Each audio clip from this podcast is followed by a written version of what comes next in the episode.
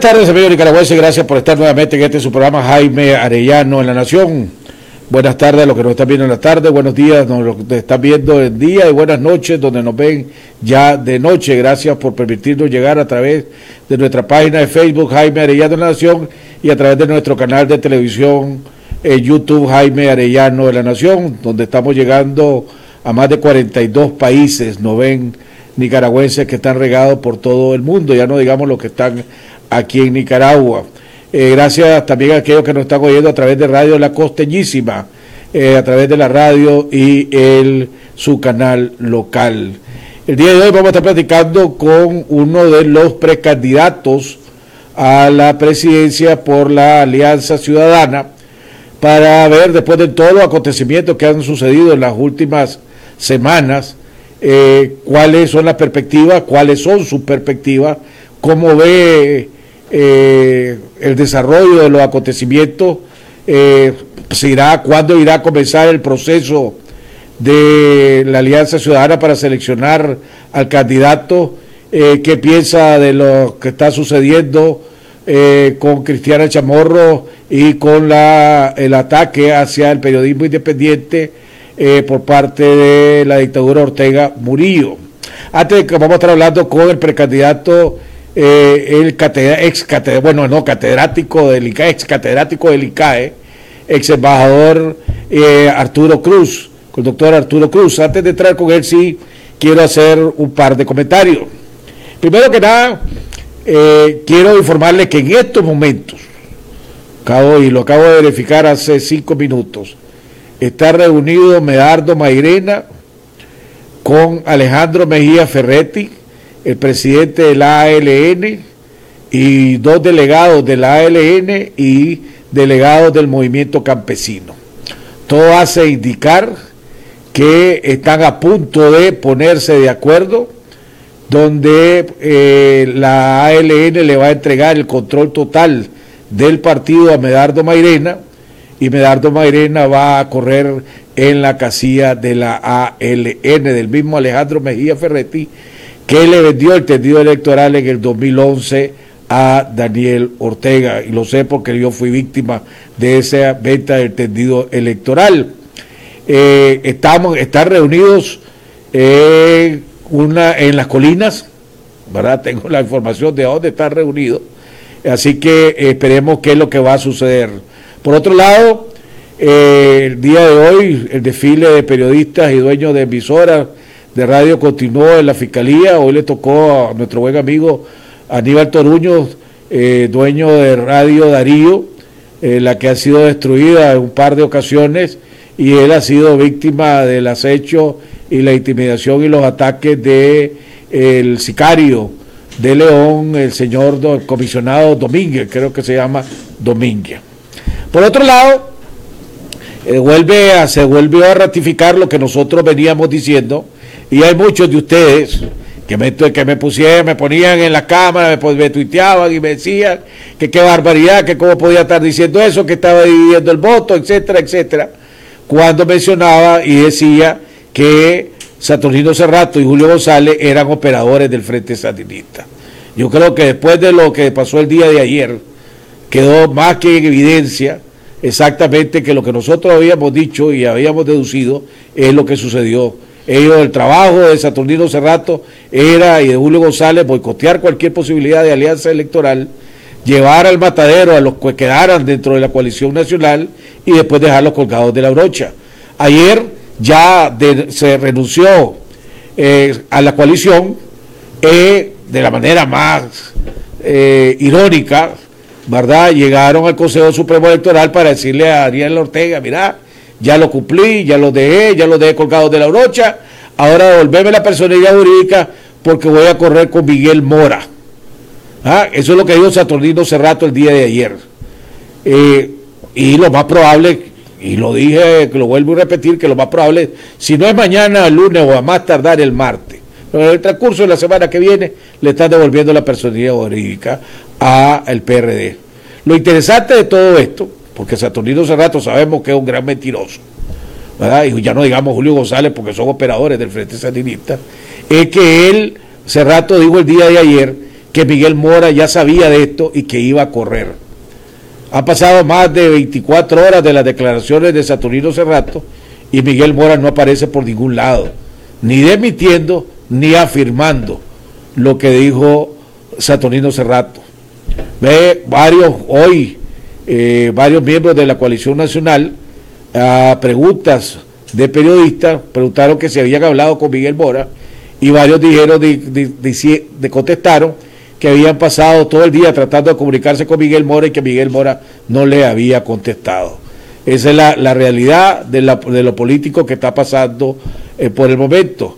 Así que eh, ya las cosas van agarrando su, su niveles y la realidad es más fácil aquí en Nicaragua, más fácil agarrar a, un mentiroso que a un ladrón y más fácil agarrar a un mentiroso que también es ladrón, ¿verdad? Que es lo que está sucediendo en, esto, en estos momentos. Para terminar, y le voy a preguntar a mi invitado, eh, eh, y yo entiendo, yo no sé si todavía, le vamos a preguntar a Arturo Cruz, si la Alianza Ciudadana dio por que es de verdad la carta que mandó, que aparecieron, que alguien llegó a entregar a la oficina de C por L con el membrete de la coalición nacional y que nadie la firmó. Y digo, si yo fuera la Alianza Ciudadana y fuera C por L, de los nicaragüenses tenemos dicho que se quema con leche hasta la cuajada sopla. Y si te quemas varias veces, varias veces sopla. La cuajada, ¿por qué, soy, ¿por qué estoy diciendo esto? Porque la pregunta es, ¿por qué no firmó nadie de la coalición? Ellos tienen un coordinador rotativo. Tengo entendido que la coordinadora rotativa en estos momentos está Mara Ávila del MRS o como se llamen ahora, eh, UNAMO o UNAMO o no sé cómo se llame, pues del, nombre que tienen ahí. De todas maneras, mi abuela me decía, la mona, aunque sea, se vista, mona se queda. Así que los MRS son los MRS. Aunque se arrechen y se chichen. Pero esa es la realidad. Pero volvamos al tema de lo que estábamos hablando. Acuérdense, amigos televidentes que nos están viendo que el 10 de mayo llegó una delegación de la coalición a la oficina de C por L y se reunieron con la Comisión de la Alianza Ciudadana. Ahí llegó el FDN con Luis Fley, llegó Chepe Palé, llegaron el otro grupo del señor Reyes, llegaron cuatro organizaciones que pertenecen a la coalición en nombre de la coalición. Luis Fley salió dando una conferencia después y dijo en esa conferencia después de que ya le habían entregado una propuesta a C por L o a la Alianza Ciudadana que aceptaban que fuera la casilla de C por L, pero que querían el 50% de los diputados y otras condiciones más. No, había, no, había, no se había terminado de montar del carro e irse de las instalaciones de la Alianza Ciudadana cuando Julio González salió en una conferencia declarando diciendo que era mentira y que no estaban autorizados para hacer eso. Entonces, si yo soy la Alianza Ciudadana, ¿por qué voy a dar como cierto una carta que no va firmada por nadie? Solo porque tiene el membrete de la coalición nacional. Solo porque salió la hora María Telle, que supuestamente ya se había retirado y no tiene que ver nada, diciéndolo de la carta y anunciándolo de la carta, no de la supuesta carta. ¿Por qué lo voy a asumir que sea cierto? Para que pues salgan diciendo una no, ya nosotros no fuimos, yo no fui, fue Tete, averiguar quién fue. Pero eso si yo fuera. Vamos a ver cuál es la decisión de la Alianza Ciudadana y le vamos a preguntar a uno, a uno de los precandidatos que vamos a entrevistar ahora, Arturo Cruz, alrededor de ese tema. La recibiría si él fuera uno de los que tuviera que hacer.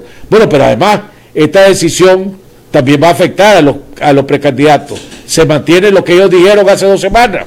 ¿Cuándo hay la fecha tope? Para que se decidan en este show si voy, si no voy, si acepto, si no acepto, porque además son vendidos y con garrote. Pues no tienen vehículo. Ya demostraron que no tienen fuerza. Porque la UNAP, que, que dice que, se, que retiene 95 organizaciones a nivel nacional, solo pudieron poner 610 personas en su, en su colegio electoral y eligieron candidato a diputado con 15 votos en, totales, 15 votos en totales, menos 14, porque hubieron departamentos que fueron 14 votos, tres candidatos, uno sacó 9 y otro sacó 5 y el otro pues ni el mismo votó por él. pero quieren el 50% de las cuotas de diputados.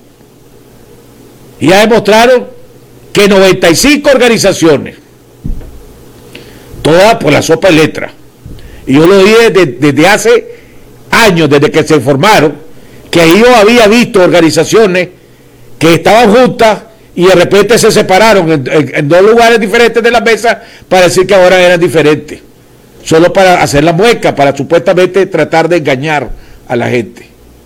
¿Cómo es posible que, por ejemplo, para los diputados de Chinandega, uno de los departamentos más grandes y más importantes de este país, seis candidatos, 33 personas votaron? Si la verdad de la familia de Nicaragua es, y sobre todo fuera de la capital, es alrededor de 5 o 6 personas. Multiplicar 6 por 6, 36. Ni a la familia convencieron que fueran a votar por ellos. Esa es la realidad, yo no lo estoy inventando. Son cifras que ellos publicaron. 33 personas, 6 candidatos.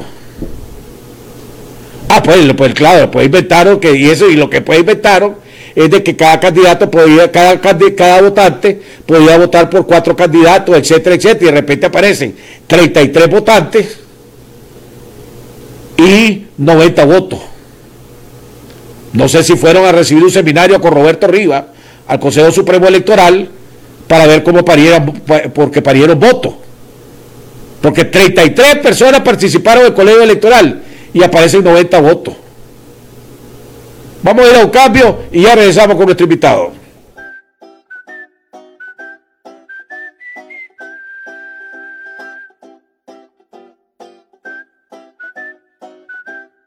Para mamá no hay distancias y para Claro tampoco. Por eso, ¿qué mejor para regalarle que un plan postpago? Que tiene hasta 100 gigas para navegar, YouTube gratis, redes sociales ilimitadas y llamadas ilimitadas a Claro. Contratalo en tus centros de atención al cliente.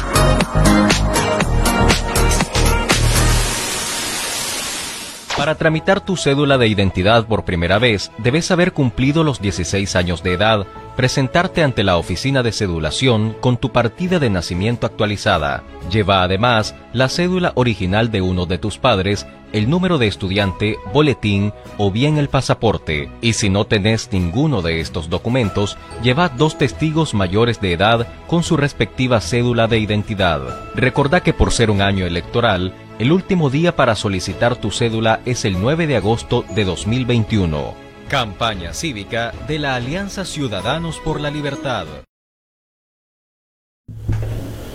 Bueno, estudiantes, estamos de regreso en la segunda parte de nuestro programa. Ya está con nosotros nuestro invitado, el precandidato a la, por la Alianza Ciudadana, el catedrático Arturo Cruz Sequeira. Arturo, bienvenido al programa. Gracias por haberme aceptado la invitación eh, en una agenda que debería ser que está apretada, pero con todo lo andas acompañado. Sí, pero, pero siempre es un gusto venir a tu programa, Jaime. Además que lo ve muchísima gente y desde un punto de vista utilitario, eh, para un candidato es evidentemente un lugar donde tenemos que venir. Pero después de... Para, alcanzar esta enorme audiencia que tenés. Gracias, Arturo. Hombre, la primera vez que te entrevisté ya como candidato, pues acabas de comenzar. Ahora sí ya llevas Tres meses. Tres meses, ¿verdad? Y ha sido eh, víctima de unos ataques feroces, ¿verdad? Señalamientos, acusaciones, aseveraciones, etcétera. Eh, porque estaba acostumbrado analizarlo y a verlos, ¿verdad? ahora, antes de entrar otra cosa, pues ahora que ya no, no es analizarlo y verlo, sino que lo estás viviendo, igual que eh, la represión y los acechos de la policía, hemos visto, a veces te dejan salir, a veces no te dejan salir, eh, la vez pasada no pudiste ir a ver a tu mamá, después sí te dejan salir y todo lo demás. Después de estos tres meses, ¿cuál es, cuál es tu primer, tu, tu, tu, tu, ¿qué es lo que sentí, hombre, todo esto en primer lugar? Eh, bueno, primero que todo, un gran compromiso con el pueblo de Nicaragua, ¿no? Porque en esta candidatura me facilitó ir a conocer gente fuera de, de Managua, a encontrar grupos de liberales, grupos de otras denominaciones políticas. Eh, fui al campo, que es importantísimo, anduve por el norte del país, eh, me reuní con pequeños productores, fue una experiencia extraordinaria porque uno aprende muchísimo, ¿verdad? Vos podés hablar de macroeconomía, podés hablar de relaciones internacionales, podés hablar de tendencias globales, pero cuando ves la Nicaragua profunda, la Nicaragua rural, la Nicaragua liberal, del sentido de partido, cuando vas al territorio del famoso corredor de la contra, ¿no? Eh, y, y, te encontrás con esa Nicaragua profunda, realmente es conmovedor y también te das cuenta de algo que es extraordinario la, extraordinaria capacidad del pueblo nicaragüense para ser innovador, para ser productivo. Eh, fue realmente, desde ese punto de vista, ha sido enriquecedor. Ahora bien, desde otros puntos de vista, pues te podrás imaginar, yo he estado acostumbrado a estar en lo que le llaman la Torre de Marfil, ¿no? Eh, reflexionando, escribiendo, eh, analizando, describiendo las cosas como son. Viendo los toros de largo. Viendo los toros de largo, ¿verdad? Y de repente, ¿verdad? Todos los días me levanto con, con, un ataque, al mediodía tengo otro y en la noche tengo otro. Y obviamente tienen todo el derecho del mundo a atacarme. Lo que sí me irrita en ocasiones, tengo que ser franco, es la calumnia. Yo, yo estoy acostumbrado a una discusión de altura conceptual, a una discusión eh, genuina, auténtica, eh, y yo puedo comprender que los adversarios políticos eh, me critiquen y me, y me den duro, y, y, es totalmente su derecho. Yo me siento no cómodo, pero lo entiendo. Pero la calumnia es otro tema. Y por otro lado, tengo que decir que una de las cosas que tal vez más me ha irritado y, y, y, yo entiendo. Dame un ejemplo antes de entrar. Ah, un ejemplo de, qué calumnia, por ejemplo. A ver, te voy a decir algo, por ejemplo. Un académico que es supuestamente muy reconocido por sus luces, o Karen Vargas, dice en una ocasión de que yo en mi plan de gobierno tenía la propuesta de traer el canal interoceánico eh, a Nicaragua con los chinos, imagínate. Y cuando le preguntó el periodista que se lo demostrase, solo dijo, él lo dijo en un tuit y lo borró. Eso es calumnia y viene de alguien que es serio, académicamente hablando. Él es muy crítico conmigo, ha cuestionado eh, algunas de mis eh, discusiones, de mis marcos conceptuales, pero también te voy a dar otro ejemplo, ya no de calumnia, porque lo otro sí fue calumnia, pero de distorsión. Por ejemplo, él dice que yo hablo de autoritarismo responsable. Nunca en mi vida. Si yo toda la vida, desde niño, he rechazado modelos autoritarios, pues porque lo, lo mamé en mi casa, con mis abuelos, con mi padre. Eh, pero por otro lado, yo sí hablé de populismo responsable, que tiene que ver con un tema de macroeconomía, o sea, y lo dije en un espíritu académico, que tiene que, porque tenía que ver eh, con el tema de las políticas de los 80 en muchos países, donde la macroeconomía se desordenó totalmente, y precisamente por esas políticas populistas clientelares que traían unos déficits fiscales gigantescos, problemas de cuenta corriente y financiamiento externo excesivo y que caíamos en unas grandes deudas, etc. Y yo lo que planteaba era académicamente. Entonces, eso ya es una distorsión. No sé si me explico. Correcto. Pero bien, eh, por otro lado, y ya con esto cierro pues mi experiencia, ¿verdad? Como candidato, lo bueno y, lo malo, eh, es que sí hay veces que yo siento, sobre todo para mis amigos que me quieren visitar o para los que yo quiero visitar, de que eh, esa escolta, esa protección que tengo policial, porque así se denomina, ¿verdad? Eh, es sofocante, o sea, si eh, vos, vos, sos una persona muy valiente, no te molesta que te tomen fotos, que te le tomen fotos a tu cédula, porque ya estás acostumbrado a eso. Pero mucha gente dice, no, mejor no lo llevo a ver, ¿no? Porque me va... O no vengas a verme. Y no me vengas a ver. Y eso es lo que también es un, gran irritante. Y que no me dejan salir de Managua. Y yo estaba experimentando eh, la felicidad de, ir eh, conociendo mi país a profundidad obviamente que de chavalo he recorrido Nicaragua por todos lados con, mi familia, e incluso con amistades, ¿verdad?, eh, de juventud. Pero no hay duda de que ya eh, ir a Nicaragua, a, todos los lugares de la Nicaragua profunda y conversar con la gente y aprender, porque eso es una de las cosas que sí te digo que me han enriquecido muchísimo, escuchar y aprender. Fíjate que me dice mucha gente, bueno, ¿cómo es ese tema de hablar con la gente? ¿De qué hablas? ¿Por qué tuviste cuatro horas? ¿Cómo hiciste? O sea, ¿qué hablaron en cuatro horas? Le digo, mira, faltaron más tiempo, porque la gente quiere que los escuches. Y, eso es fundamental, escuchar, escuchar y escuchar. En esto, en estos ataques que ha sido, que te ha sido víctima, pongámosle, de una, eh, la mayoría ha sido coordinado por el MRS. Pero pongámoslo a un lado, después hablamos de los primos hermanos de los sapos. pero, eh, pero sí es claro que mucha gente eh, a producto de esta campaña, como dijo señor Mata, no son muchos, pero hace mucha bulla, ¿verdad? Eh, le existe la duda y han vendido la imagen de que vos sos una ficha de Ortega. Sí, yo, Y que eh, vos no, no debes de ser de confiar. Y ahora con todo lo que está, con le está pasando a Cristiana, dicen que esto es pero que Ortega te está ayudando para que vos, que vos ya sos el, el, ungido, ¿verdad? Ese por él. Y, a esa, a vos ahora que ha podido platicar, vos no podés hacer nada contra los troles porque ya, de todas maneras eso le está pagando. No, yo sé que a los, a los, a los troles orteguistas le pagan 200 pesos a los sapos, no sé a los primos hermanos cuánto le pagan, si hay más reales o no hay más reales. Pero, pero, pero sí hay gente, sinceramente que sí, que no son de los troles, que dicen, hombre, yo no sé, yo, o sea, yo estoy claro que Arturo es capaz, que Arturo es esto, que tiene la capacidad, ¿verdad? No sé si tendrá la experiencia, no es lo mismo ser asesor, ¿verdad? O ser catedrático, que ya ser un actor político. Entonces también existe duda acerca de eso, pero ahorita que ha estado en esto, ¿Qué le has contestado a esa gente que te ha preguntado? Me imagino que más de alguno te ha preguntado. No, por supuesto, y, te voy a decir algo, muchos de ellos tienen reservas de buena fe. Yo soy el primero en reconocer que las reservas de nuestros compatriotas, eh, no soy yo nadie para decirle esa reserva es inválida, todo lo contrario, trato de explicárselos. Y básicamente tienen que ver con mi integridad personal. Decime con toda sinceridad si yo tengo un escándalo financiero si yo he verdaderamente vendido mi integridad a alguien. Eh, yo personalmente creo que he tenido bastante probidad en mi vida y que cada esfuerzo ha sido un esfuerzo de trabajo. Inclusive cuando yo he asumido la responsabilidad pública de dos años, eh, voy a usar un término tal vez un poquito soberbio y muy técnico. Mi costo de oportunidad era altísimo.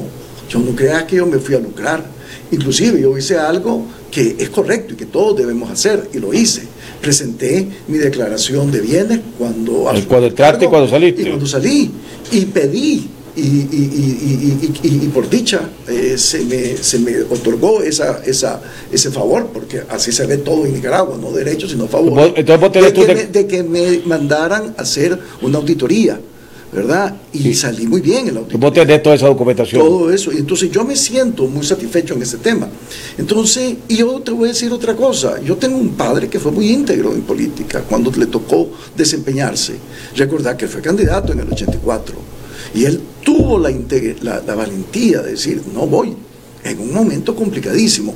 Él posteriormente, reflexionando sobre ese tema, decía, tal vez no fue la mejor decisión, y lo dijo en unas ocasiones, y escribió un artículo en la prensa sobre el tema, porque él ya decía que él sentía en el pueblo nicaragüense un deseo de votar, y de votar contra Ortega, y de votar contra el sandinismo.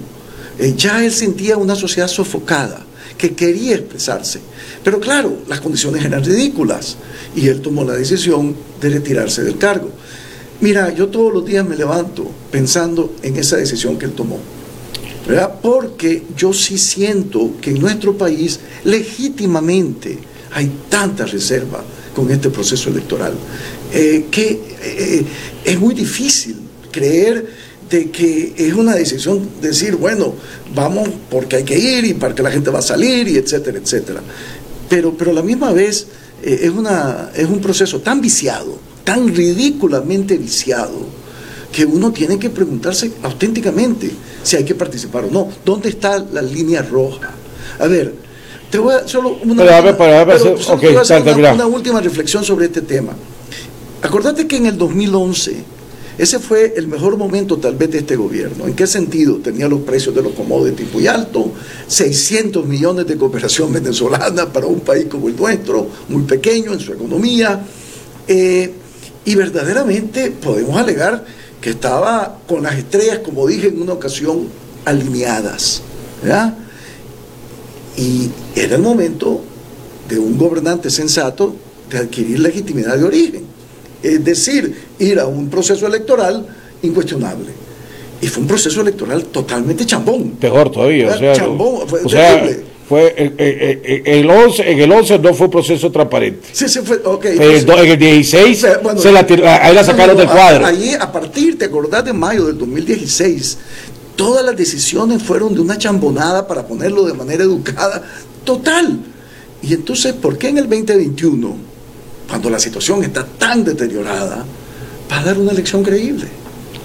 Entonces si, cuando, si cuando las condiciones eh, eran menos malas, no las dio, ahora que son fatales. Y creer, y creer, y ya con esto termino, que en el 2022 la sociedad nicaragüense internacional va a aceptar un resultado electoral totalmente viciado y que va a ser factible un diálogo. Hombre, yo no sé en qué, qué universo viven, pero es un universo paralelo.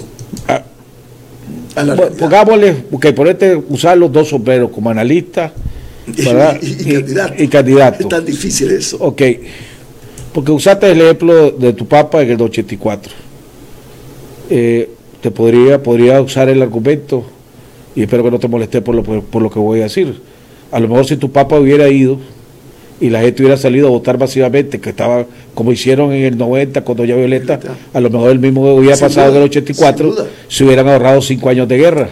¿Cuántos muertos hubieron en esos cinco años? No, no, y, esa, y esa la, te voy a decir algo. O sea, eso nunca lo, nunca lo discutiste con tu papá, lo discutieron. te quiero decir, es que verdaderamente la observación que estás haciendo es aplastante, porque sí, ese era su gran tormento, pero a la misma vez, porque él mismo decía, yo ya sentía, por ejemplo, el Bachilandega, a donde las turbas divinas casi los matan, ¿verdad? Fue algo tremendo. Es decir, a él y a su grupo de, acompañantes, y salieron seis mil personas a las calles. ¿Y sabes qué pasó? Para que veas lo dramático de los 80, de lo que era ser oposición en ese momento, que la prensa internacional no fue a cubrir el evento, porque obviamente se identificaban con la ilusión de la revolución. y dice mi papá que la gente salió, y, que él se quedó impactado por la valentía de la gente. Y en León eh, también eh, hubo momentos increíblemente difíciles y la gente salía. Entonces él se preguntaba, más la ya en años posteriores, que si había hecho bien o había hecho mal. Si había hecho bien y había hecho mal. Y ese dilema es el que todas las mañanas a las cuatro y media que me estoy levantando desde que soy candidato, siempre me he levantado temprano, pero para leer no necesariamente para meditar en estos temas, es con lo que yo me enfrento toda la mañana. Por eso te dije que pusieras como candidato y como analista. Porque veámonos, trasladémonos ahora a la, a la situación que estamos ahorita. Ortega está haciendo todo lo posible para, para robársela, para hacer un fraude, para que nadie, la gente no salga a votar y todo lo demás. Pero si, si vienen ustedes, los candidatos, los liderazgos políticos, pues, y deciden ok, no vamos a participar. ¿Cuál es la alternativa?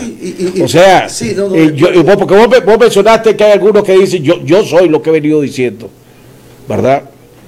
Que mientras no me presenten una alternativa que sea viable, aquí lo que nos queda, si es verdad lo que todos creemos que somos, somos siete de cada diez, en el peor de los casos, ¿verdad?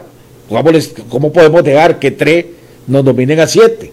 Si aquí salimos a, salimos a votar para ganar, no para, para, para, documentar o para... documentar fraude o para quedar, para ganar.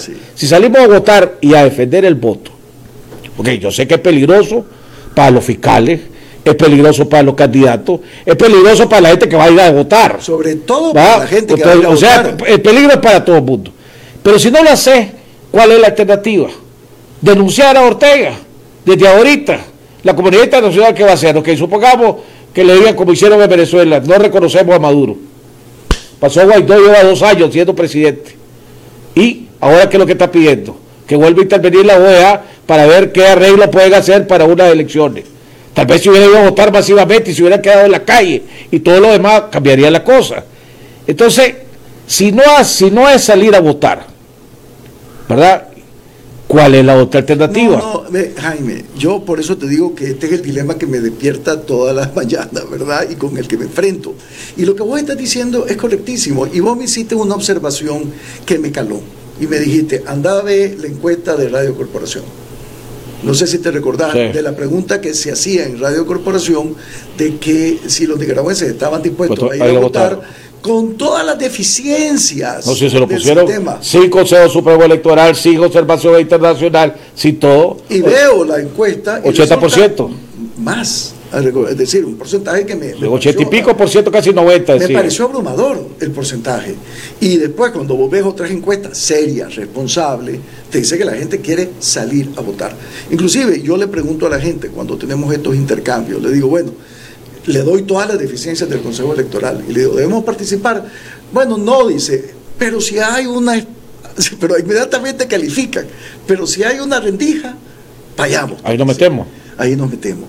Es maravilloso lo que la gente te está diciendo, porque el nicaragüense cree profundamente en, el, voto eh, y lo cuida. Es uno de sus grandes bienes, de sus bienes morales. Entonces, tenemos que ser, los que estamos en esta contienda como candidatos, tenemos que ser profundamente responsables con ese compromiso. Y si ya se tomó la decisión de que hay que ir a votar, hay que ir a votar.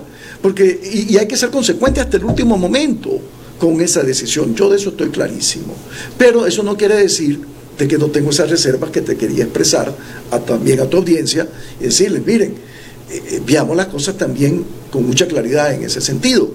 Y por eso que la decisión de ir a unas elecciones tiene que ser de consenso nacional y tenemos que tener el respaldo de la, de las iglesias católicas, que es una, la única institución que yo entiendo que la sociedad nicaragüense se identifica con ella de corazón. Eh, católicos y no católicos, que es muy importante destacar, pero también tiene que estar consciente el, sector privado, que es una decisión que tienen que apoyar, ¿verdad? Y tomar riesgos, porque esta legalidad que nos vienen imponiendo en los últimos meses, que es la legalidad de Putin en Rusia, es decir, hay que empezarla a cuestionar.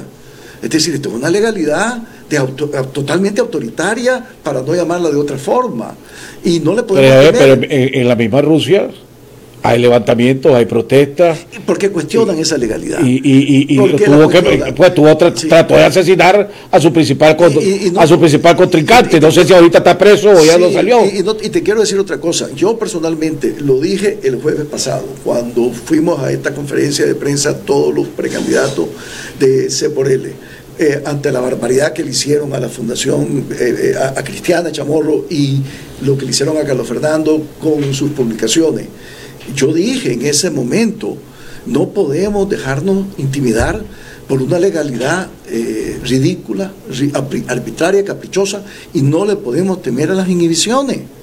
Tenemos que cuestionar eso, ¿verdad? Entonces, lo que quería compartir con vos, Jaime, es lo que yo comparto cuando tengo conversaciones privadas y con tu audiencia. ¿Por qué? Porque son dilemas que una persona que quiere tomar decisiones éticas en su vida tiene que enfrentar. ¿Cuándo, ¿cuándo debería ya tomarse esa decisión? A ver, yo, yo pregunto, y aquí te pregunto a vos y pregunto en general, supongamos que llegamos a agosto con una oposición unificada en liderazgo, que eso es lo que yo creo que va a ser factible, y va a ser factible, ¿verdad? Y vamos a tener que llevar en ese tren, en ese carro, como le quieran llamar, a gente con la que tal vez no estamos de acuerdo en todo, o con los que hemos sido adversarios, y que gente que inclusive nos ha calumniado o insultado, porque sí creo que es importante ese concepto de unión, ¿verdad? Eh, pero, y, no a ver, a ver, pero déjame elaborar un poquito más. Pues. Dale, dale, dale. después, después tramo eso. Es que yo estoy claro de que muchas veces esto que te estoy diciendo no deja de ser. No, pero, ok, pero después de tramo. Después de tramo para valorarlo. Sí, sí. Sigue el hígado, vamos a el hígado, bueno, pero es muy difícil. Okay, pero bien, y, no nos están dejando salir ni siquiera de Managua. es decir, claro, hay formas de hacerlo, Eh, pero, pero bien, yo creo que son discusiones que vamos a tener que tener como sociedad, vamos a tener que tomar en cuenta lo que piensan nuestros conciudadanos, lo que piensan instituciones espirituales, religiosas, eh, etcétera. Vos, vos siempre, cuando estabas, cuando analizabas las cosas y no eras candidato, siempre vos le dabas valor y analizabas los pros, los contras. Eh, porque vos decías ahorita, bueno, hay que, va a haber una unidad eh, de todos, inclusive aquellos con que no compartamos, aquellos que nos han calumniado. En, una lucha como la que estamos teniendo, vos querés ir con gente que sabe que te están cuidando las espaldas y que no te van a traicionar ni te van a apuñalear. Si no, no te metes. Pues si fuera una contienda normal, en un país normal, pues diría, voy aliado, que sé que es un gran guatucero y todo lo demás, pues. Pero, ah. pero si pero en un momento como es ahorita, uno, dos.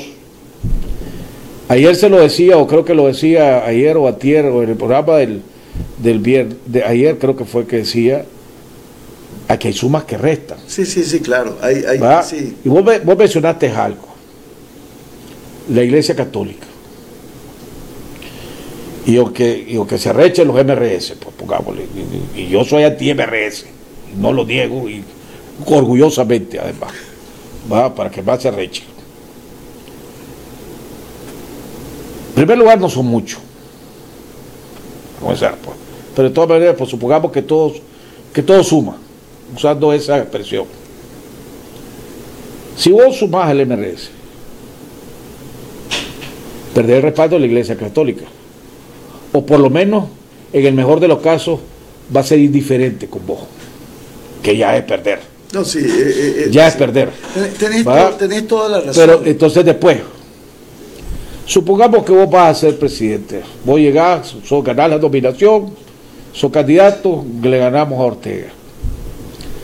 Vos necesitas 56 diputados que vayan con la misma línea que vos. De lo contrario, no vas a poder hacer nada de lo que prometé. o la mayoría de lo que quiere la mayoría de las personas. Y de repente tenés seis diputados pues, que le tuviste que dar una cuota porque te piden el 50% a pesar de que son una sopeletra. Y te dicen, mira, eh, vos querés reformar el Poder Judicial. Sí, ok. Perfecto. Eh, yo quiero el aborto terapéutico.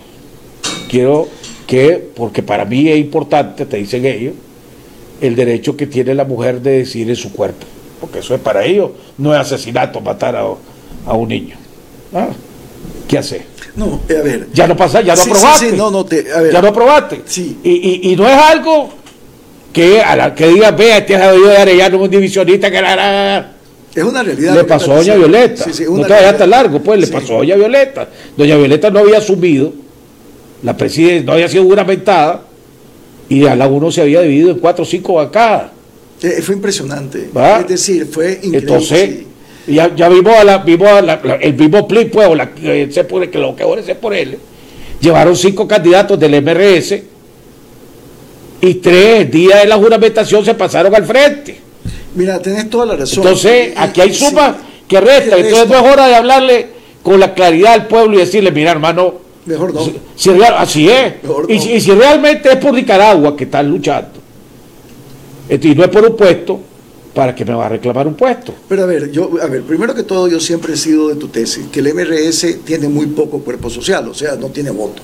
Y yo te lo dije en tu programa, que una de las razones por que yo estaba dispuesto a tomar en cuenta esa realidad, porque sí, eh, era precisamente porque se veía bien en la foto, ¿de verdad? Aquí en el programa. Y porque los nicaragüenses en general sueñan con la unión. Pero es cierto, hay uniones, hay, sumas que restan. Ahora bien, si yo tengo que tomar en cuenta a la iglesia y su criterio, o al MRS y su preferencia, no hay discusión. Ahí tenés toda la razón. Entonces, yo lo que estoy diciendo es que si se pudiera acomodar en circunstancias de que no vayan a crear una situación donde los que tienen peso donde los que son la fuerza real de este país, que es esa Nicaragua profunda, ese campesino que realmente ve a todo lo que representa el MRS con mucha reserva, a esos, a esos hijos y nietos de los contras, a los que se les cometió una grave injusticia y que todavía en este país no hay ni siquiera un recordatorio de su contribución a la democracia nicaragüense, porque seamos francos, sin contra, que no hubieran habido elecciones en el 90. Estamos claros. Y fueron los primeros en que se apartaron, ¿verdad? Entonces sí, yo, yo, yo, yo, yo entiendo lo que vos me estás diciendo. Pero bien, yo sé que también los nicaragüenses queremos la unión. Y entonces incluso hay veces de que eh, e inclusive gente que lo ve con, con reservas, dicen, pero bueno, dice, la unión es importante.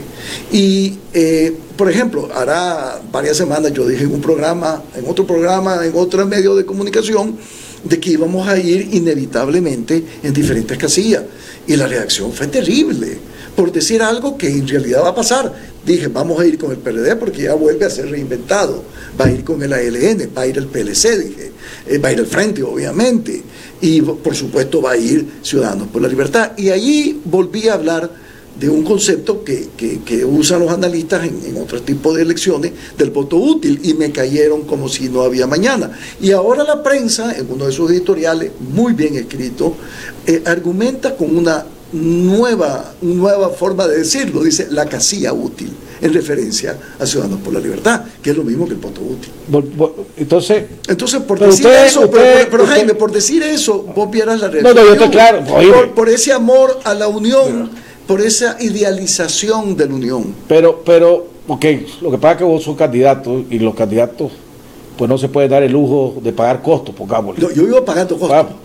pongámosle de esa manera, pero yo, yo me acuerdo, yo tengo 30 años de estar ahorita y todo esto cuando yo denuncié el pacto, todo el mundo primero me decía que era loco. Después cuando salió público, todo el mundo decía que además lo había hecho porque iba a dar estabilidad al país. Una cosa... Y que después el pacto era, empezó a ser malo y la gente se dio cuenta lo malo. Inclusive, Jaime, no después, o sea, la gente, lo que yo digo, uno tiene que decir lo que uno siente y lo que tus principios te indican, sin importar cuál es el costo político que vas a pagar o no vas a pagar. Esa es la ventaja que tenemos aquellos que no somos candidatos, pues pero, pero, Jaime, pero vos estás porque, algo... porque tenés que hablarle con la verdad al pueblo. No siempre, y te voy a decir otra cosa, Jaime, que es muy importante. Si ya superaste esa fase de esa discusión eh, de la que estás hablando, ya puedes hablar de lo que la gente en este país quiere oír. ¿Cómo vamos a eliminar la pobreza? Pero es que si, usted, pero si ustedes los candidatos le siguen vendiendo la, le siguen vendiendo la ilusión ¿verdad? De que, de que puede haber una, una gran unidad de cúpula, porque el pueblo está unido. El pueblo está esperando a dónde va a ir a votar. ¿verdad? Si puede ir a votar, a dónde va a ir a votar. Eso es lo que está esperando. Pero si le siguen vendiendo la idea de que si no se da esa unidad, Ortega va a ganar, o que va a ser difícil de, difícil de, imposible derrotar a Ortega. Entonces, digo yo, ya háblele con la verdad a la gente. Pero, a ver, Jaime, yo ¿De qué va a para hacerte? Porque lo importante es que la gente que lo esté viendo, y yo sé que ahorita van a ver el botón de los primos hermanos de Sapo, que me deben estar volando hasta la madre, ¿verdad? presionando a mi pobre mamá. Eh, pero ahorita me mencionaste el, voto rural, el campesino, la contra. Si, si ahorita resulta cierta la información que, que dije antes cuando mi comentario inicial, que Medardo está reunido con la ALN, ¿verdad? Y entonces viene Medardo y se va en la ALN, ¿verdad? El preso político liberal, y vos, C por L, metés a los MRS con vos. ¿Dónde crees que se va a ir el voto no, no, no, tenés toda la el voto de la contra. ¿Se van a ir con vos? Sí, sí. ¿O se van a ir con, o se van a ir con L? ¿O se van a ir con Medardo? No lo van a perdonar eso. Porque hay un resentimiento histórico profundo. Por eso te dije que verdadera. Ahora, no estoy diciendo. Decir, por eso te dije que tendrían que ser parte de una unión donde ellos van a estar en proporción a su peso específico, que es muy poco. Pero bien, de todos modos, lo que me estás diciendo yo lo reconozco, ¿verdad? Eh, lo que sí entendía era que era muy importante para la sociedad nicaragüense la esperanza de la unión, y yo lo puedo entender. Pero vuelvo a insistir, la realidad es de que esa unión idealizada no va a ser factible. Y desde un momento lo vimos cuando dijimos van a haber varias casillas. Y ahora estamos hablando de la casilla útil no necesariamente del voto útil, pero de la casilla útil.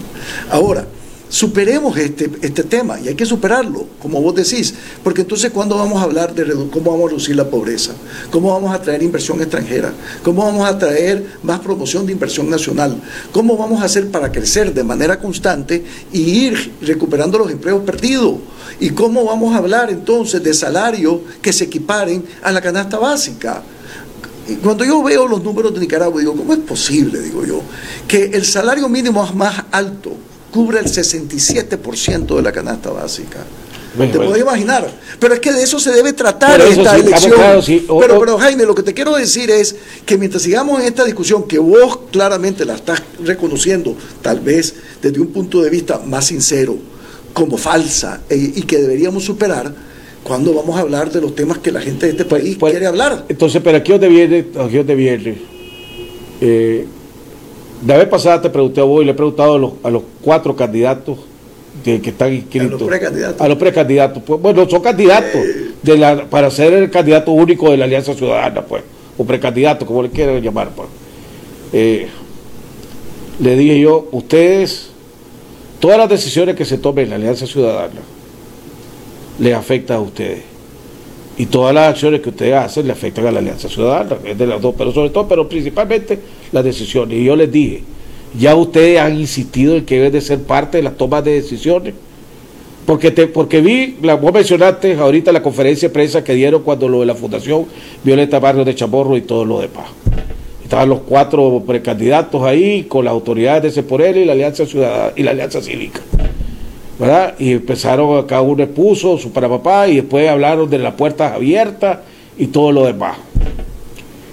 Entonces, no es hora que ya ustedes valoren también, ¿verdad? Y que, y que, y que no, y que sea junto con la con Ceporel y la Alianza Ciudadana y digan, hombre, evaluemos, hagamos una evaluación y ya digámosle a la gente, mira, este es el barco.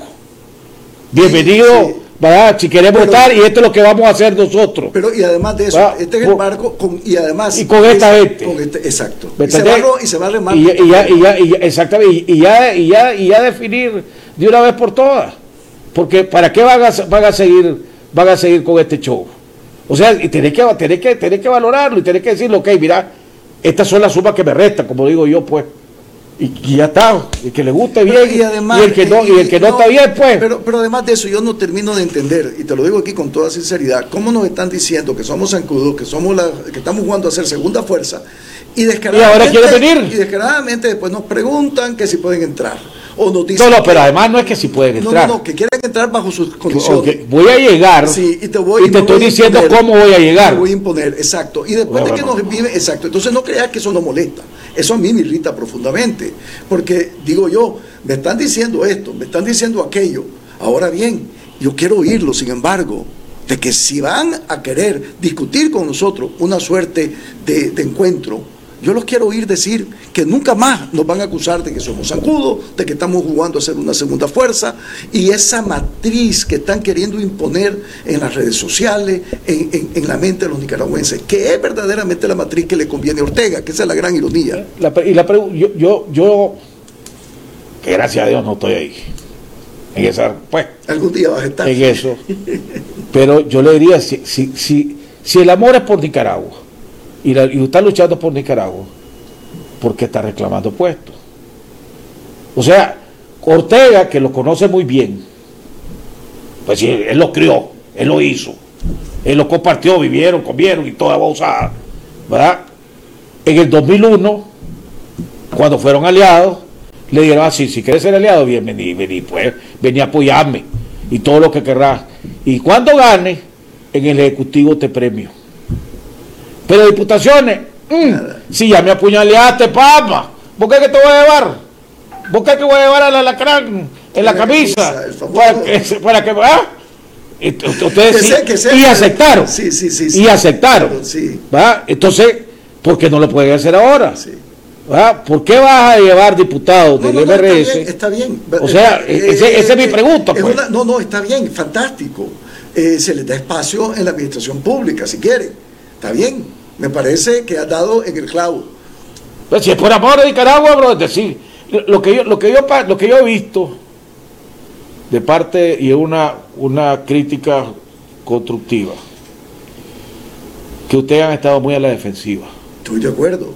¿verdad? Estoy de acuerdo. Y entonces me capeo del bulto No, no, o, pero o sí, justifico. estoy de acuerdo. Y aquí no hay, oye, hermanos, ¿cuál es justificar? no, no, no. Yo creo esto, esto es lo que voy a hacer, pa. Pero yo siempre he sido consistente en ese tema. No. Vos me has oído a mí siempre con mi mensaje positivo al país, decir, Estoy hablando de la Alianza "Guiamos Ciudadana". al futuro, ¿verdad? Ahora, la verdad del caso es de que eh, tenés toda la razón. En ese, en ese sentido tenemos que estar hablando con más firmeza en estos temas y ya dejar de ser se- demasiado educados en cuanto a que si quieren venir a tener una conversación seria, que se comprometan ya desde ahora a no estarnos eh, difamando como zancudo, como que queremos ser la segunda fuerza.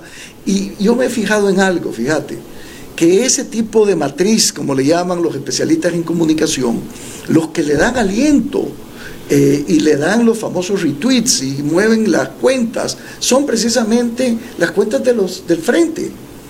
O sea, ellos están muy cómodos. Pero si son lo mismo, son lo- Ellos están muy cómodos viendo cómo nos estamos destruyendo nosotros y cómo no podemos transmitirle al pueblo nicaragüense el mensaje de que sin elecciones democráticas y creíbles, el 2022 es una noche oscura para este país. que eso es lo que ya la gente.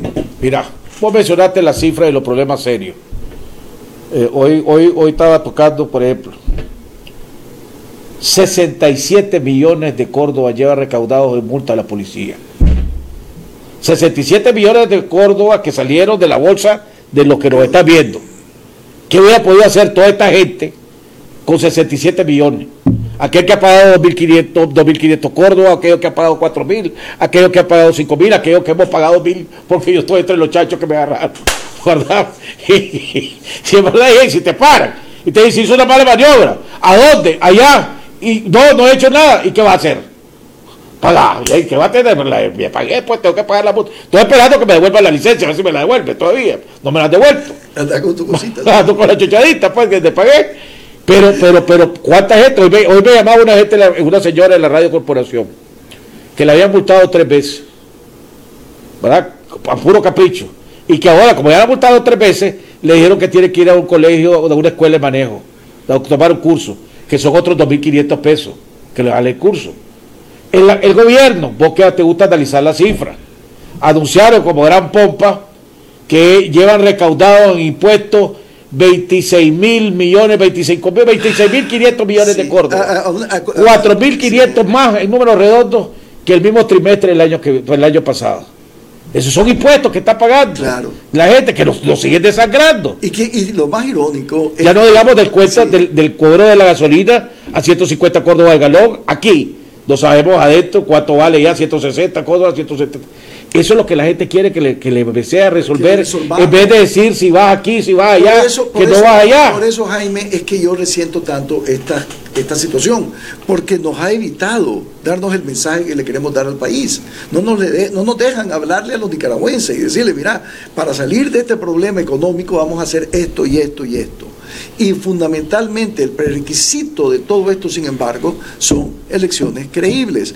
Yo me pregunto, Jaime, sinceramente, si la pareja imperial, como yo los he denominado, viven en un universo paralelo. Porque dicen el 2022 vamos verdaderamente a tener un diálogo nacional. Y yo pregunto, ¿y con quién? Ahora, eh, vos cuando hablas de seriedad, y vos decís, ok, yo quiero que se comprometan, Nelson, yo quiero que se comprometan a tal cosa. ¿Cómo puedes tomar como serio una carta?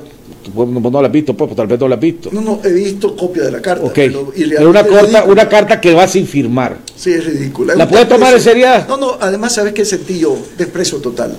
Por, por parte de, de los que entregaron la carta hacia la alianza, hacia la hacia Pero además, si- si yo- además, además de ser, como vos decís, poco seria, era una manera de, de- de despreciarte, de irritarte, de molestarte. Y por otro lado salen pronunciamientos públicos de teatro político, donde definitivamente hay una actitud de apertura. Eso a mí me parece fuera de lugar. ¿Cuándo van ustedes? Porque usted, la, otra pregunta que te quería hacer antes de ah, vimos diciendo, quejándose porque queremos además eh, que eh, un, un, eh, un método único de los candidatos. ¿Qué argumento pueden decir estas personas contra el método que ustedes ya aprobaron? Que encuestas transmitidas por Canal 10, la Radio Corporación, todas las redes, creo que son dos debates y, y después una encuesta. ¿Cuál es el miedo a debatir? ¿Qué, puede, ¿Qué puede tener un candidato? ¿Cómo puede el candidato querer ser presidente de este país y tener miedo a debatir? Claro, es que si vos no tenés una discusión entre los candidatos, lo que tenés es una proclama, básicamente una coronación, no tenés una elección. Y yo por eso creo que es un prerequisito fundamental tener esos intercambios. Ahora bien, eh, además de eso, no es un pleito. Es básicamente que cada candidato le dice a la sociedad nicaragüense, estos temas yo los pienso enfrentar de esta manera y definitivamente es lo mínimo que le podemos ofrecer a nuestros compatriotas para que tengan eh, realmente un entendimiento claro a quién están eligiendo. Hoy salió, quiero tocar, cambiar un poco de tema y no quiero usar tampoco el tiempo con vos. Hoy se anunció que el secretario de Estado de los Estados Unidos, Blinken, viene para Costa Rica el lunes y el martes y que se va a reunir con el presidente de Costa Rica, el canciller de Costa Rica, lógicamente, y con los cancilleres del SICA. Y con los cancilleres del área, pues del SICA. De México. exacto. Eh, en esta reunión, porque siempre se ha hablado de la posibilidad de que los Estados Unidos intervengan, que los Estados Unidos negocien. Vos que fuiste embajador de los Estados Unidos, sabes cómo opera Ortega y sabes cómo operan los Estados Unidos. ¿Será esta una oportunidad para Ortega y para los Estados Unidos? Eh, ¿Mandará a Ortega a su canciller o no lo mandará a Ortega a su canciller? A ver, voy a pecar de, imprudente tal vez, ¿no? Entonces, lógicamente, esta es especulación lo que va a hacer. No, pues. no, no, ahorita no voy a especular, voy a darte hecho, ¿verdad?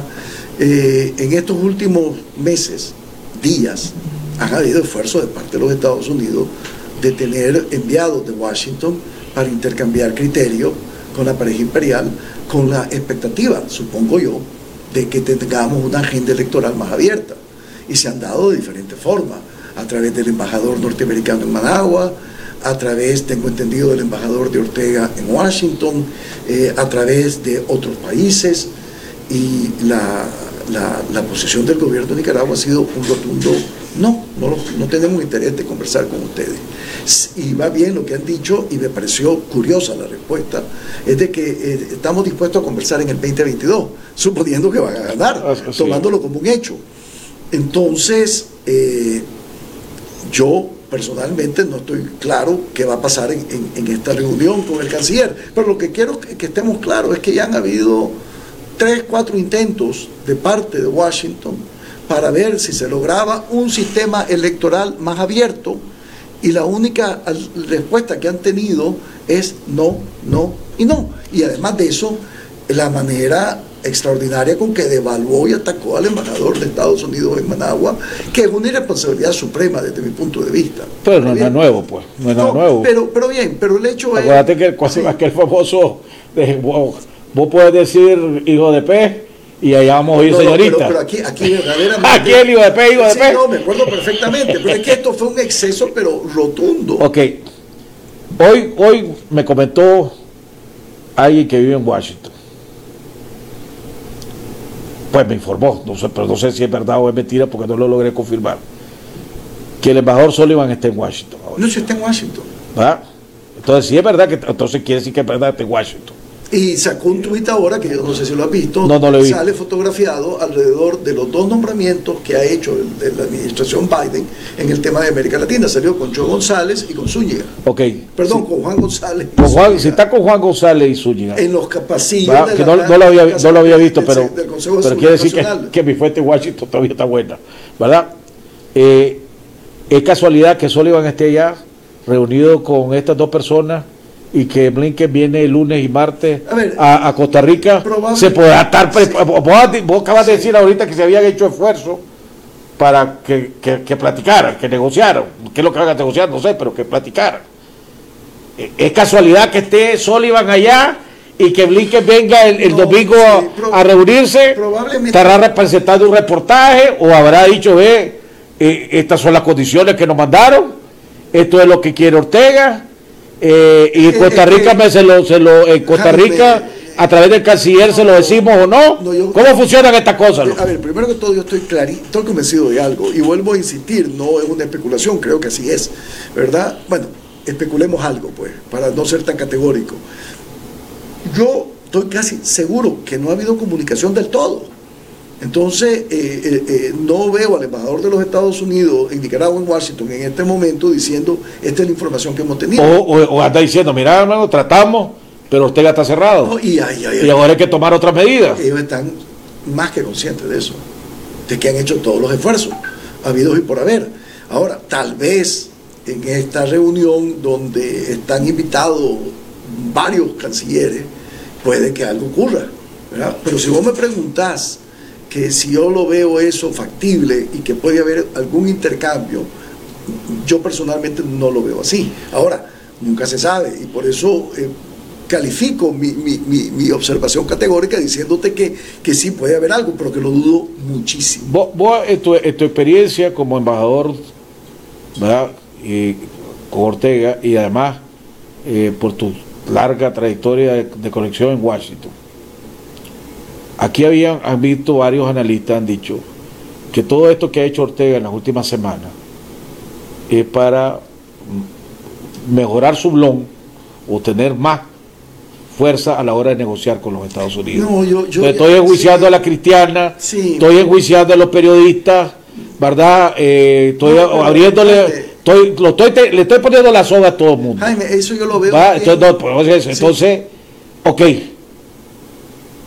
Negociamos, pero ahora ya sabes lo que, lo que yo tengo. Sí, Jaime, pero eso lo veo más bien como desfachatez autoritaria.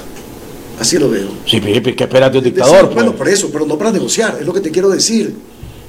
O sea, si fueran instrumentos de negociación es otro tema. No, esto es de fachatez autoritaria, abierta y conspicua, diciéndole a nosotros los nicaragüenses y a los norteamericanos y a la Unión Europea y a la OEA, ni se molesten.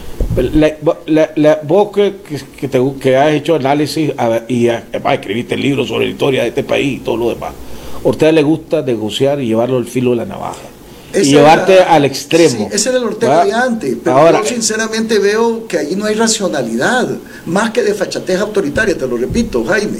Entonces, sí, entonces que, pero Ortega y la gente, ok, olvídate también Ortega y la gente que está alrededor de Ortega.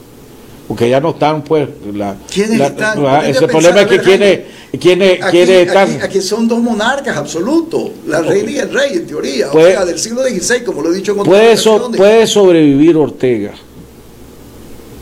con la crisis económica que está en este país, aunque algunos tal vez por la remesa ven que hay movimiento de plata y eso, pero, aquí las inversiones van para abajo, etcétera, etcétera. Y además, no sabemos las consecuencias que puedan venir, ¿verdad? No se sabe la ley renacer, o que ya la vez pasada, inclusive ya varios congresistas y senadores han hablado de suspendernos del CAFTA, ¿verdad? o sea, entonces, ¿puede sobrevivir Ortega? No no, Nicaragua no puede sobrevivir en ese No, olvídate de Nicaragua. Ortega puede sobrevivir. Déjame elaborar un poquito sobre el tema, tampoco el régimen. El régimen se va a ver bajo unas presiones extraordinarias y posiblemente va a haber implosión en su propio aparato. ¿Por qué? Porque si Nicaragua no es parte del ecosistema económico de los Estados Unidos, Nicaragua como economía simple y sencillamente no es viable. Así como lo estoy diciendo. ¿Te podéis imaginar que nos suspendan de CAFTA? Estamos, eh, eh, estamos hablando no de los 115 mil empleos directos en zona franca, estamos hablando de medio millón de nicaragüenses que de alguna manera viven de esos empleos y generan otro tipo de actividades. Entonces... Pero podría estar Ortega asumiendo, diciendo, mira, eso nunca lo van a hacer. por favor. Porque no, eh, porque no quieren perjudicar a, los nicaragüenses, quieren perjudicarme a mí, con eso lo van a, hacer. A, ver, Jaime, esa, ese es un argumento legítimo y que los norteamericanos siempre lo toman en cuenta y sobre todo el Partido Demócrata, que insiste que las sanciones deben ser eh, dirigidas a individuos y no a la nación.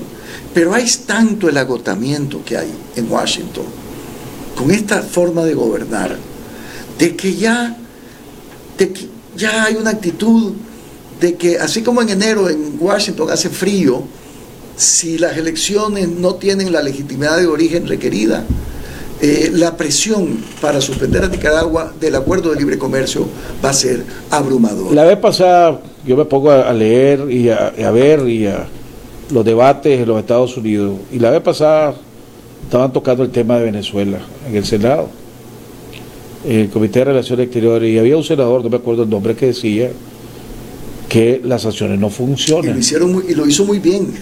yo, lo vi también en la audiencia. no sé si era en la Cámara, pero O en la Cámara, de uno de los dos lados. Decían las sanciones, no, las sanciones no funcionaron. No funcionan.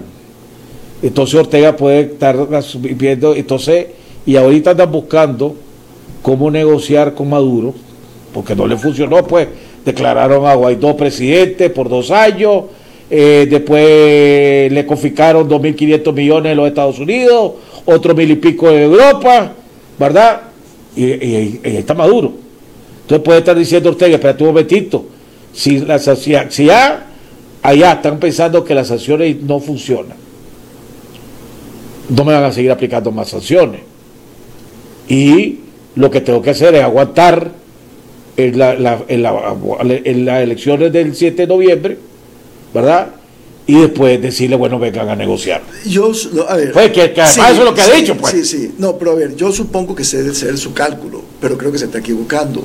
Porque verdaderamente en este momento, la actitud que hay hacia su régimen, y yo estoy claro de que él puede estar pensando de lo que está pasando en Venezuela entre Washington y el gobierno de Caracas, pero la posición que hay en función a Nicaragua ahorita es de un consenso total de que no tendrían otra alternativa más que tomar medidas muy duras eh, que saben el costo que va a tener para nuestra sociedad, pero de alguna manera eso es lo que yo percibo en el ambiente. Te estoy diciendo lo que yo percibo para Nicaragua.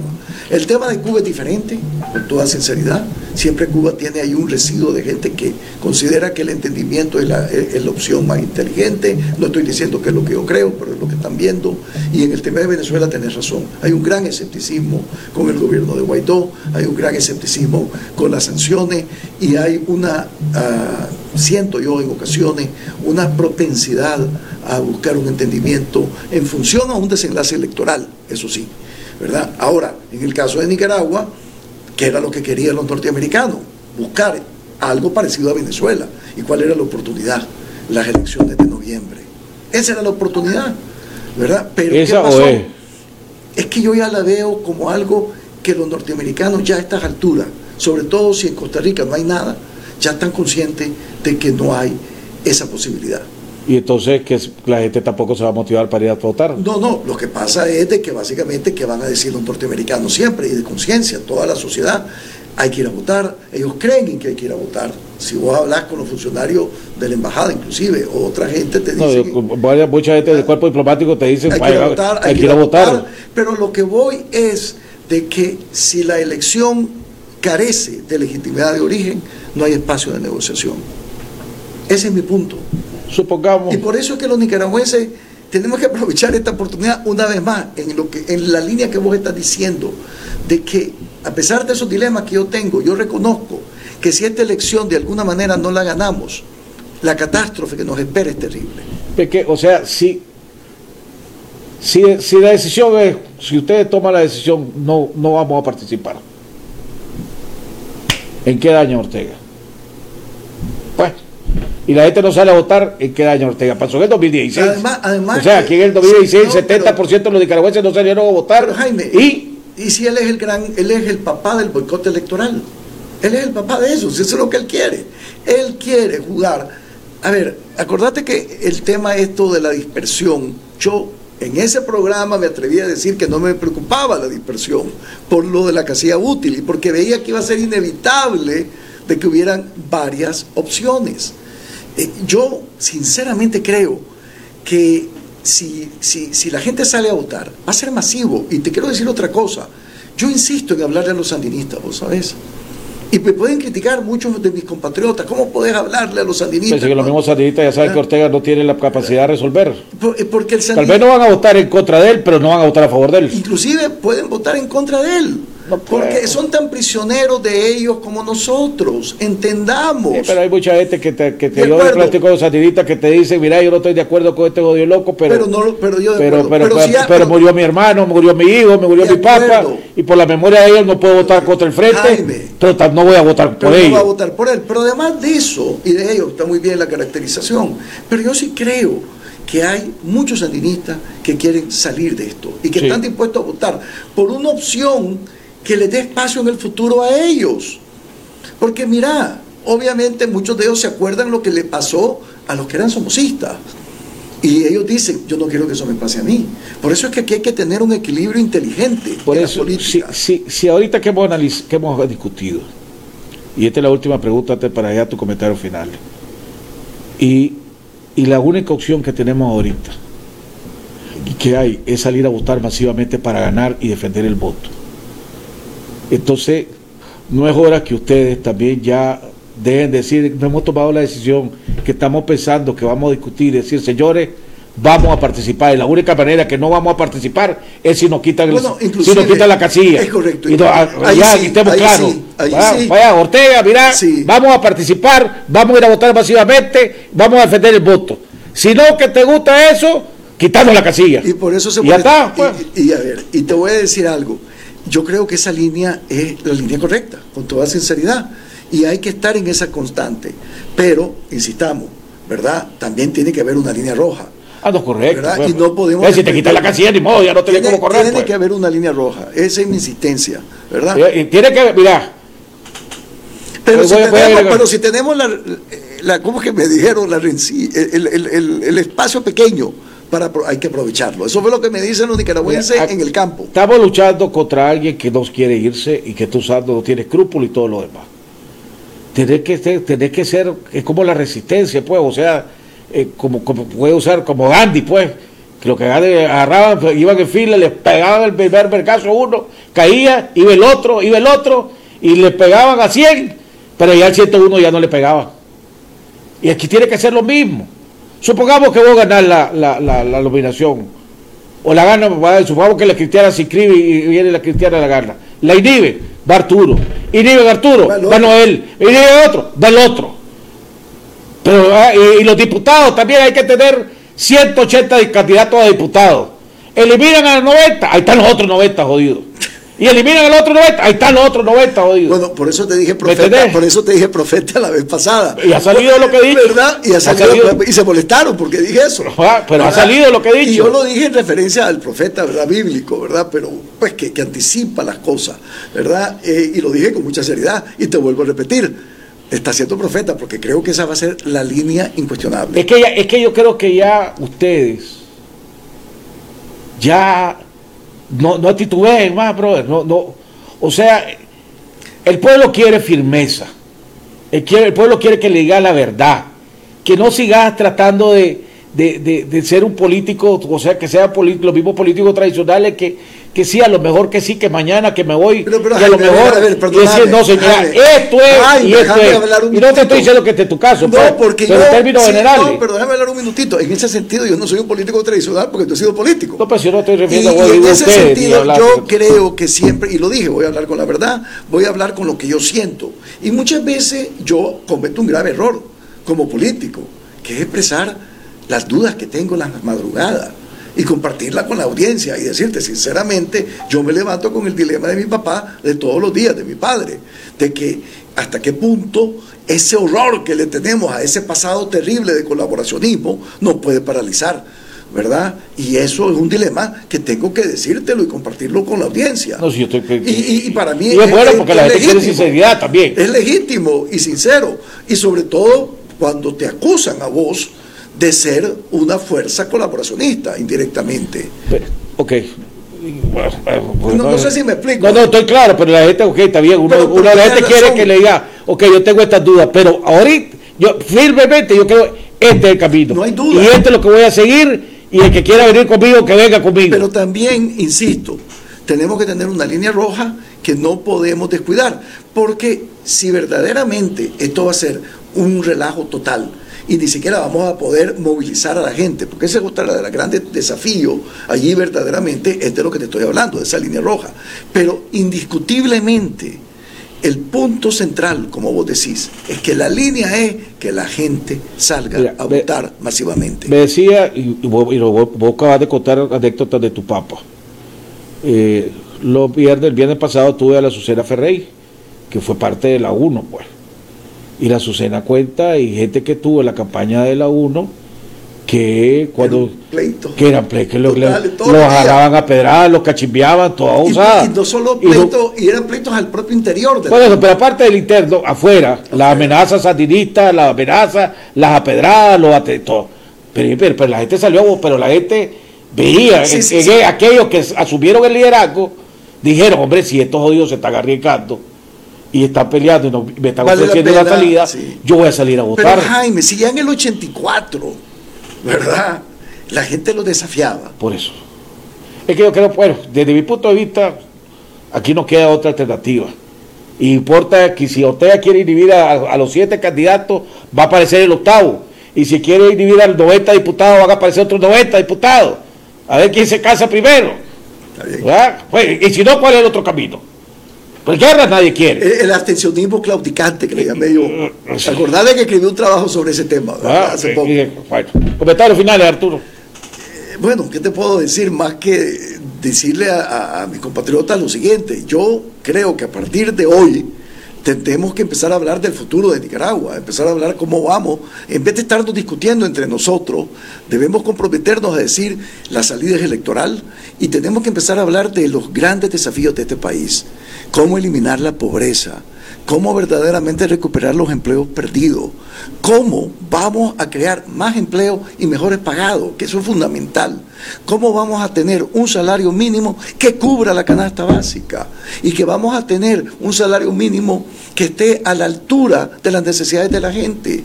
Y que vamos a poder crear empleos de calidad.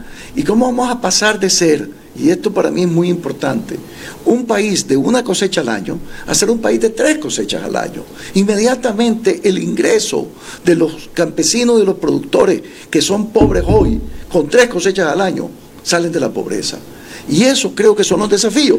Y Jaime, de esto es lo que hay que hablar, ¿verdad? Y precisamente con ese compromiso de tener elecciones creíbles y realmente transformar a Nicaragua de raíz. Y creo que se puede hacer. Pero yo solo quiero decirle a todos los amigos televidentes que nos están escuchando, gracias Arturo, ¿verdad? Eh, la crisis económica se va a seguir profundizando. Esos 67 millones de Córdoba que han pagado en, multa en los tres meses se van a ir empeorando y empeorando porque la dictadura va a buscar cómo sacar dinero para poder mantenerse y mantener toda esa maquinaria represiva a costillas de nosotros esos cuatro mil y pico de millones de impuestos que hemos pagado más se van a seguir aumentando porque nos van a seguir desangrando. Y la única manera de cambiar eso es cambiando a Ortega. Y la única manera de cambiar a Ortega es salir a votar masivamente el 7 de noviembre y quedando a defender el voto.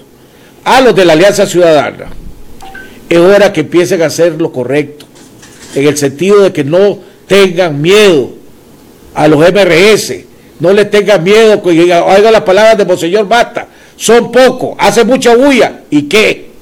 ¿Cuál es el miedo? Ya digan la cosa. Señores, hay sumas que restan.